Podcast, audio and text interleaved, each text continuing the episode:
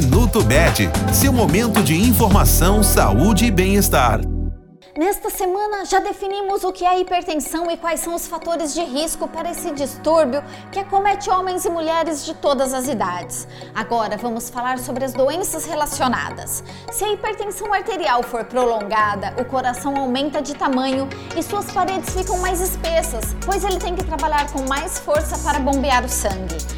Portanto, a hipertensão arterial de longa duração pode danificar o coração e os vasos sanguíneos, aumentando o risco de ataque cardíaco, insuficiência cardíaca, acidente vascular cerebral, demência vascular e insuficiência renal crônica. Também pode provocar alterações na visão e impotência sexual.